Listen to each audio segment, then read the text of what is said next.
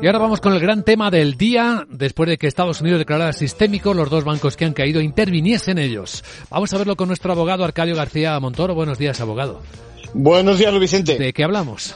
Pues del intenso fin de semana que hemos vivido desde que el pasado viernes el regulador californiano tomó cartas en el asunto, ¿no? Si algo ha caracterizado esta situación ha sido la rapidez de la respuesta durante los últimos, sobre todo, 48 horas. El miércoles anuncia que se necesita 2.250 millones de dólares. Así que servido el pánico el jueves, viene la retirada masiva de los 42.000 millones y el desplome de acciones. La intervención es del viernes y el pasado sábado se cierra el banco a la par que comienza la subasta. Ayer mismo se anuncia que el lunes, en unas horas, estará operativo y sus depósitos garantizados.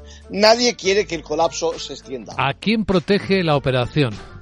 Pues de momento a depositantes, eh, no solo quienes tenían los primeros 250 mil dólares, por encima ya veremos qué ocurre. Se habla de avances, de en parte garantizarlo. Bueno, afecta sobre todo a pequeñas, medianas empresas, fintech y startups que operaban con esta entidad, apuradas por el cash flow y el capital riesgo tecnológico y, y, sector salud. Bueno, a partir de hoy el mundo legal también está afectado porque todo el mundo pendiente de los contagios de esta muerte quizás por inflación. Cae también Signature Bank, la financiera de lo cripto y del sector legal en Nueva York. En conclusión.